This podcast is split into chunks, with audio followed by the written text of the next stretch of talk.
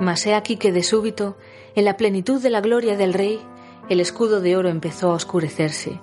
La nueva mañana fue quitada del cielo, las tinieblas cayeron alrededor. Los caballos gritaban encabritados, los jinetes arrojados de las sillas se arrastraban por el suelo. ¡A mí, a mí! gritó Theoden. ¡De pie, Orlingas! ¡No os amedrente la oscuridad! Pero Crin Blanca, enloquecido de terror, se había levantado sobre las patas, luchaba con el aire y de pronto, con un grito desgarrador, se desplomó de flanco. Un dardo negro lo había traspasado y el rey cayó debajo de él.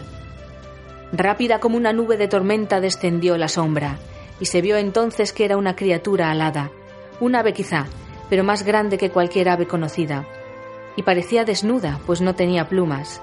Las alas enormes eran como membranas coriáceas entre dedos callosos, Edían, una criatura acaso de un mundo ya extinguido cuya especie, escondida en montañas olvidadas y frías bajo la luna, había sobrevivido incubando en algún nido horripilante esta progenie última y maligna. Y el Señor Oscuro la había adoptado, alimentándola con carnes putrefactas, hasta que fue mucho más grande que todas las otras criaturas aladas, y como cabalgadura la había entregado a su servidor. Descendió, descendió, y luego replegando las palmas digitadas, lanzó un graznido ronco y se posó de pronto sobre Crin Blanca y le hincó las garras encorvando el largo cuello implume. Una figura envuelta en un manto negro, enorme y amenazante, venía montada en aquella criatura. Llevaba una corona de acero, pero nada visible había entre el aro de la corona y el manto, salvo el fulgor mortal de unos ojos. El señor de los Nazgûl llamando a su corcel antes que se desvaneciera otra vez la oscuridad, había retornado al aire y ahora volvía a atacar, trayendo consigo la ruina, transformando la esperanza en desesperación y la victoria en muerte. Blandía una gran maza negra. Pero Theoden no había quedado totalmente abandonado.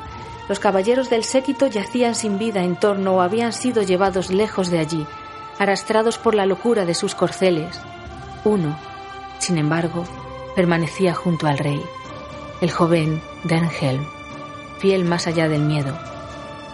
Y lloraba, pues había amado a su señor como a un padre. Durante la batalla y hasta que la sombra bajó, Merry se había mantenido a salvo en la grupa de hoja de viento, pero de pronto el corcel aterrorizado había arrojado al suelo a sus jinetes, y ahora corría desbocado a través de la llanura. Merry se arrastraba a cuatro patas como una alimaña aturdida, se sentía ciego y enfermo de terror.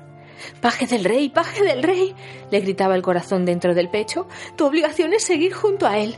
Seréis como un padre para mí, dijiste. Pero la voluntad no le obedecía y el cuerpo le temblaba. No se atrevía a abrir los ojos ni a levantar la cabeza. De improviso, en medio de aquella oscuridad que le ocupaba la mente, creyó oír la voz de Dernhelm, pero le sonó extraña como si le recordase la de alguien que conocía. Vete de aquí, Duimerlike, señor de la carroña. Deja en paz a los muertos. Una voz glacial le respondió. No te interpongas entre el Nazgûl y su presa. No es tu vida lo que arriesgas a perder si te atreves a desafiarme.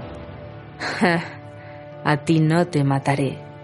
Te llevaré conmigo muy lejos, a las casas de los lamentos más allá de todas las tinieblas, y te devorarán la carne, y te desnudarán la mente, expuesta a la mirada del ojo sin párpado.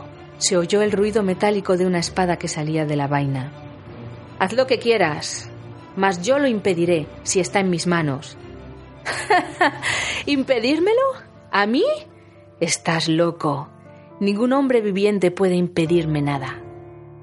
Lo que Merry oyó entonces no podía ser más insólito para esa hora. Me pareció que Denhelm se reía y que la voz límpida vibraba como el acero. Es que no soy ningún hombre viviente. Lo que tus ojos ven es una mujer. Soy Eowyn, hija de Eomun. Pretendes impedir que me acerque a mi señor y pariente. Vete de aquí, si no eres una criatura inmortal, porque vivo o espectro oscuro, te traspasaré con mi espada si lo tocas. La criatura alada respondió con un alarido, pero el espectro del anillo quedó en silencio, como si de pronto dudara. Estupefacto más allá del miedo, Merry se atrevió a abrir los ojos. Las tinieblas que le oscurecían la vista y la mente se desvanecieron.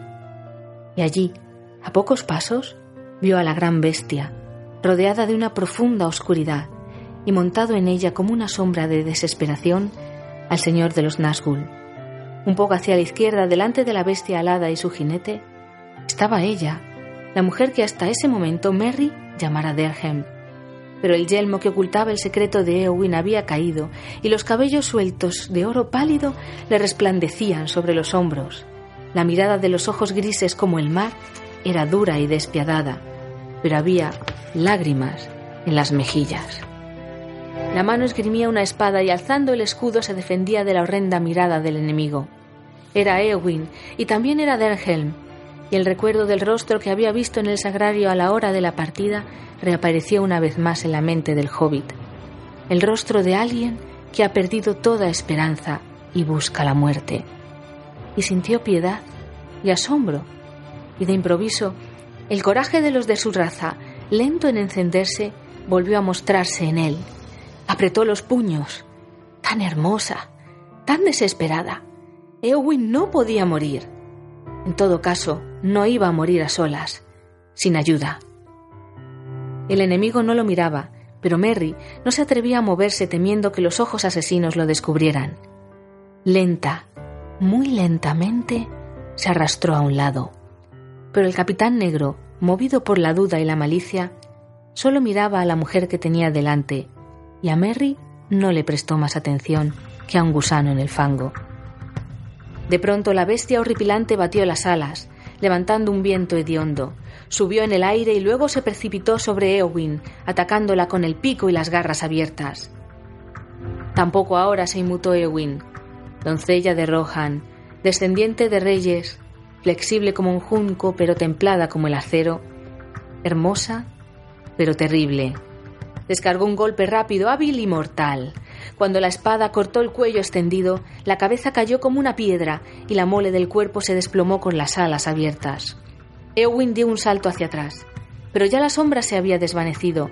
Un resplandor la envolvió y los cabellos le brillaron a la luz del sol naciente. El jinete negro emergió de la carroña, alto y amenazante. Con un grito de odio que traspasaba los tímpanos como un veneno, descargó la maza.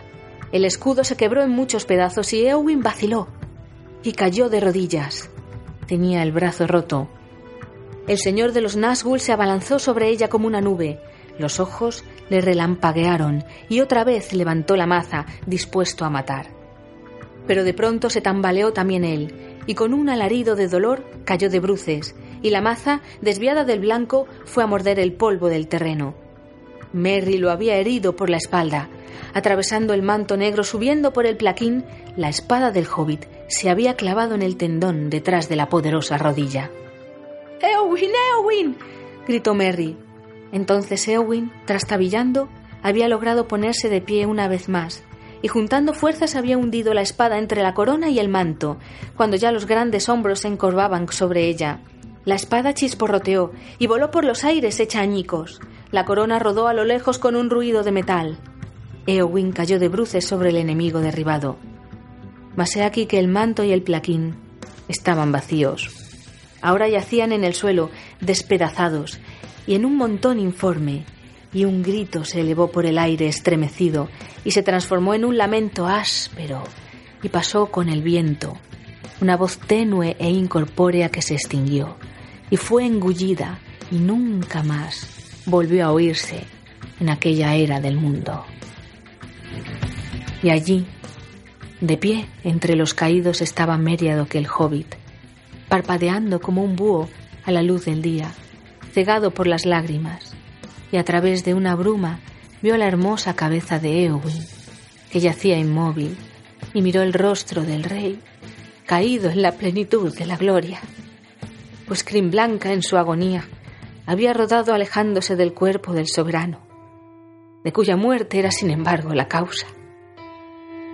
Merry se inclinó y en el momento en que tomaba la mano del rey para besársela, Theoden abrió los ojos, que aún estaban límpidos, y habló con una voz fatigada pero serena. Adiós, señor Jovitla, dijo. Tengo el cuerpo deshecho. Voy a reunirme con mis padres. Pero ahora, ni aun en esa soberbia compañía me sentiré avergonzado. Abatí a la serpiente negra. Un amanecer siniestro, un día feliz y un crepúsculo de oro. Merry no podía decir una palabra y no dejaba de llorar. Perdonadme, señor, logró decir al fin, por haber desobedecido vuestra orden y por no haberos prestado otro servicio que llorar en la hora de la despedida. El viejo rey sonrió. No te preocupes, ya has sido perdonado. Que el magnánimo hable en nosotros. Vive ahora años de bendiciones y cuando te sientas en paz a fumar tu pipa, acuérdate de mí, porque ya nunca más podré cumplir la promesa de sentarme contigo en Medusel, ni de aprender de ti los secretos de la hierba. Cerró los ojos y Merry se inclinó de nuevo, pero él pronto volvió a hablar. ¿Dónde está Eomer? Se me enturbia la vista y me gustaría verlo antes de irme. Él será el próximo rey. Y también quisiera enviarle un mensaje a Eowyn. No quería separarse de mí, y ahora nunca la volveré a ver. A Eowyn, más cara para mí que una hija. Señor, señor, empezó a decir Merry con voz entrecortada. Está. Pero en ese mismo instante hubo un gran clamor, y resonaron los cuernos y las trompetas. Merry levantó la cabeza y miró en derredor. Se había olvidado de la guerra y del resto del mundo. Tenía la impresión de que había pasado muchas horas desde que el rey cabalgara al encuentro de la muerte, cuando en realidad todo había ocurrido en pocos minutos antes. Pero en ese momento cayó en la cuenta de que corrían el riesgo de quedar atrapados en medio de la gran batalla, que no tardaría en comenzar. Nuevas huestes enemigas llegaban presurosas, y desde los muros avanzaban los ejércitos de Morgul, y más al sur desde los campos la infantería de los Harad, precedida por la caballería y seguida por los Numakil de los lomos gigantescos, que transportaban torres de guerra. Pero en el norte, una vez más reunida y reorganizada por Eomer, detrás del penacho blanco de su cimera avanzaba la gran vanguardia de los Rohirrim, y desde la ciudad descendían todos los hombres que habían quedado dentro. Llevaban el cisne de plata de Dol Amroth y dispersaron a los enemigos que custodiaban la puerta. Un pensamiento cruzó un instante por la mente de Merry. ¿Dónde anda Gandalf? ¿Por qué no está aquí? ¿No podría haber salvado al rey a Eowyn? En ese momento llegó Eomer al galope, acompañado por los sobrevivientes de la escolta del rey que habían logrado dominar a los caballos. Y todos miraron con asombro el cadáver de la bestia abominable, y los caballos se negaban a acercarse. Pero Eomer se apeó de un salto, y el dolor y el desconsuelo cayeron de pronto sobre él, cuando llegó junto al rey y se quedó allí, en silencio. Entonces, uno de los caballeros tomó de la mano de Kutelaf el portaestandarte que yacía muerto, la bandera del rey, y la levantó en alto. Theoden abrió lentamente los ojos, y al ver el estandarte indicó con una seña que se lo entregaran a Eomer. Salve, rey de la marca, dijo. Marcha ahora a la victoria. Llévale mis adioses a Eowyn. Y así murió Theoden, sin saber que Eowyn yacía a su lado. Y quienes lo rodeaban lloraron, clamando: ¡Theoden rey! ¡Theoden rey! Pero Eomer les dijo: No derraméis excesivas lágrimas. Noble fue en vida el caído y tuvo una muerte digna. Cuando el túmulo se levante, llorarán las mujeres. Ahora la guerra nos reclama. Sin embargo, Eomer mismo lloraba al hablar. Que los caballeros de la escolta monten guardia junto a él y con honores retiren de aquí el cuerpo, para que no lo pisoteen las tropas en la batalla. Sí, el cuerpo del rey y el de todos los caballeros de su escolta que aquí yacen. Y miró a los caídos y recordó sus nombres. De pronto, vio a Ewin, su hermana, y la reconoció Quedó un instante en suspenso, como un hombre herido en el corazón por una flecha en la mitad de un grito. Una palidez cadavérica le cubrió el rostro y una furia mortal se alzó en él, y por un momento no pudo decir nada. Parecía que había perdido la razón. ¡Eowyn! Eowyn. gritó al fin. Eowyn. ¿Cómo llegaste aquí? ¿Qué locura es esta? ¿Qué artificio diabólico? ¡Muerte! ¡Muerte! ¡Muerte! ¡Que la muerte nos lleve a todos! Entonces, sin consultar a nadie, sin esperar la llegada de los hombres de la ciudad, montó y volvió al galope hacia la vanguardia del gran ejército. Hizo sonar un cuerno y dio con fuertes gritos la orden de iniciar el ataque. Clara resonó la voz de Eomer a través del campo. ¡Muerte! ¡Galopad! ¡Galopad hacia la ruina y el fin del mundo! A esta señal, el ejército de los Rohirrim se puso en movimiento, pero los hombres ya no cantaban ¡Muerte! gritaban con una sola voz poderosa y terrible, y acelerando el galope de las cabalgaduras, pasaron como una inmensa marea alrededor del rey caído, y se precipitaron, rugiendo, rumbo al sur.